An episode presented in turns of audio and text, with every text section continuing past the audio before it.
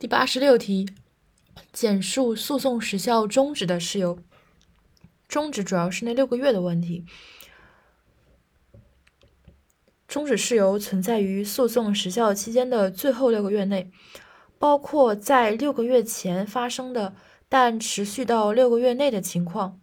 诉讼终时效终止的法律后果是自终止时效的原因消除之日起满六个月。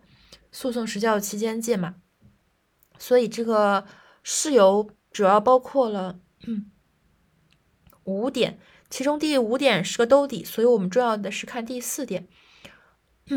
主要是一种不能履行状态。第一点就是不可抗力，这个非常简单。第二点，无民事行为能力人或限制民事行为能力人没有法定代理人，或者法定代理人死亡、丧失民事行为能力、丧失代理权。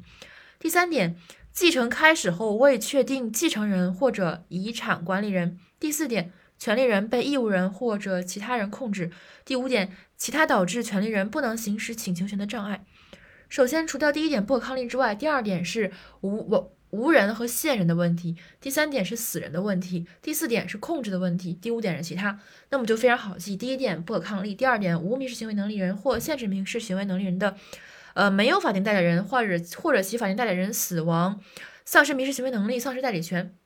第三点，死人继承开始后未确定继承人或者遗产管理人。最后一点，呃，第四点，控制权利人被被义务人或者其他人控制。最后一点，其他导致权利人不能行使请求权的限，不能行使请求权的障碍，主要是针对权利人。